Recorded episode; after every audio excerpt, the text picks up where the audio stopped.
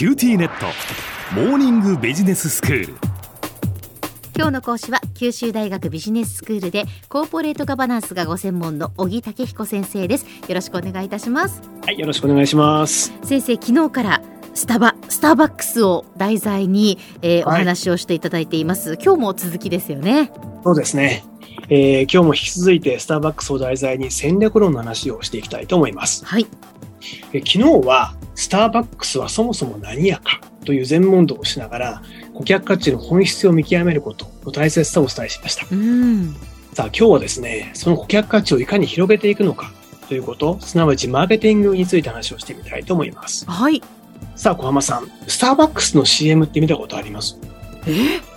見たことないですねそう言われるとそう、ありそうでないんですよね。ええなんでなんですかね。なんでなんだろううん確かにスターバックスって CM をせずとももう認知度があるからということなんでしょうかうん。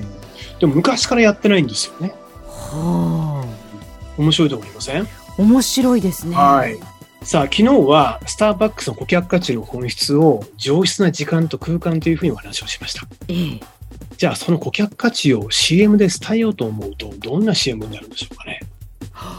時間と空間を CM で伝える、うん。なるほど確かにこのコーヒーが新発売ですよとかそういうことじゃないですもんねそうなんですよね。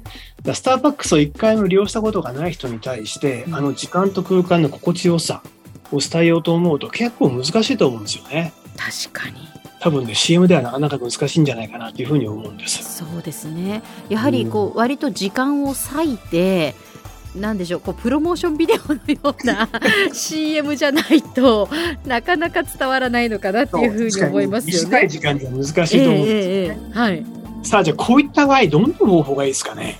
うん結局だからスターバックスがどういう戦略を取ったかっていうことですよねその日本に来た時に上陸した時にその最初じゃあ CM も打たずにどういうことをしたかっていうことですけど、もう結局やっぱ口コミを利用したということだったんでしょうか？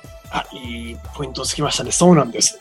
スターバックスが取った作戦はですね、まずは体験してもらうことだったんですね。うんそれもですね、あの上質な時間と空間を高く評価してくれそうな人に体験してもらおうと。はい。そして、確かに口コミ力が高そうな人ですね。そういうことになはったってことなんです。あ。なるほど今だとねやっぱりこれだけこううん SNS が発展していて、誰かにこう体験してもらうモニターになってもらってそうやってこう口コミでっていう SNS で広めてみたいなことがありますけれどもスターバックスが日本にやってきた時っていうのは1996年でしたっけ？先生昨日のお話で。そうです、そうです。ええあの、その創業の年にですね、スターバックスが第1号の出店場所として選んだのが、東京の銀座のど真ん中だったんですね。ほうんで、おそらく家賃とかべらぼうに高いと思うんですけど、う。うん。なぜ東京の銀座のど真ん中にしたのか。はい。それはですね、とても多忙な日常を過ごしている人が多い場所っていうことなんじゃないかと思うんですね。すなわち、そういう人ほど、スタバに入った時の雰囲気を敏感に感じ取るに違いない。はあ、ここは他と違うなと、いい感じじゃないかと、と感じてくれるんではないか、ということなんですね。あ。へえ。うん。そしてきっと友達、それもスタバの価値が分かる友達に、おい、銀座のスターバックスってすげえぞと、ぜひ行ってみろや。って進めてくれるに違いないんじゃないか。スタバがこんな戦略を考えたんじゃないかというふうに思います。うん。価値を敏感に感じる人、プラス口コミの力ですね。はい。テレビ CM ではなくて、価値を感じる人が価値を感じる人に伝えることをマーケティングのど真ん中に据えた。うん。なかなか考えられた戦略だなというふうに思います。そうですね。小浜さんどう思います？新しいものって自分と趣味とか価値観が近い人から勧められてるとなんかいいかなと思ってみたりしません？しますしますしかもやっぱりこうおしゃれな人とか 自分がちょっとやっぱり素敵だなと思っている人から勧められると特にそう思いますよね。そうですよねう。ん、で、これに加えて実は日々のオペレーションにおいても様々な工夫が行われてるんですね。これはある本で読んで僕はさすがだなと思ったんですけど、スタバって結構混んでるじゃないですか。ええカウンターにたくさん並んでることってありますよね。はい。で、スタバのスタッフって、そういう混んでる時でも、急がないで、いつものペースでゆっくりコーヒーを作ってるって知ってました？へえそうなんですか。うん、決して急がないらしいんです。なぜかわかります？まあやっぱりそのスターバックスのそのまあ本質というか、うんそのこれが自分たちの提供するものだよっていうその時間と空間を守るってことですよね。その通りなんですよう。んあの時間と空間のクオリティを守るためなんですね。つまり、急いでる人はご遠慮くださいってことなんですね。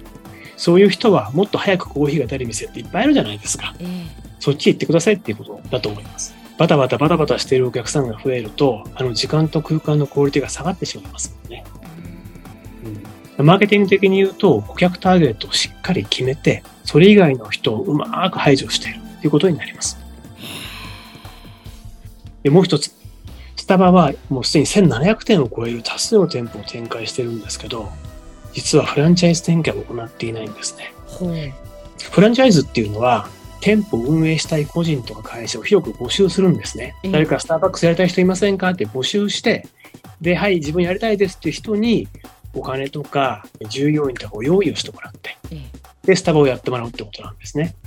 スタバからすると、あまりお金をかけないで、早く店舗展開ができるっていうメリットがあるんです。うんこれがフランチャイズなんですね。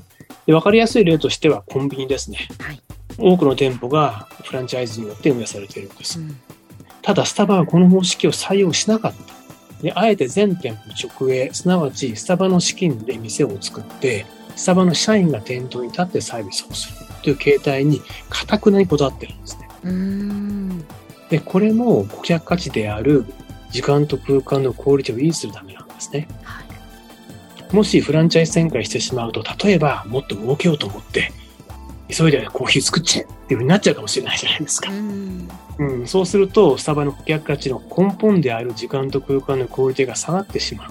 そんなリスクがあるからなんですね。自社の顧客価値を明確化して、それを維持するための運営がしっかり行われていることがこのことからもよくわかると思います。はいでは先生今日のまとめをお願いします。はい、えー顧客価値を守りながら事業を拡大していくために、マーケティングや運営にも様々な工夫がされていることが分かったと思います。皆さんもスタバに立ち寄る機会があったら、ぜひ戦略的な目で観察してみると面白いと思います。今日の講師は九州大学ビジネススクールでコーポレートガバナンスがご専門の小城武彦先生でした。どうもありがとうございました。ありがとうございました。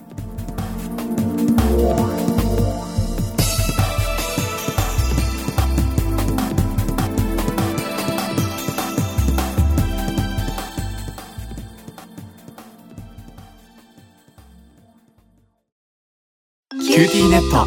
僕が君を守るから。本当に？え？コンピューターウイルスやフィッシング詐欺からは？え？守ってくれないの？ビビックなら全部守ってくれるのに。セキュリティ5台まで無料。光インターネットのビビック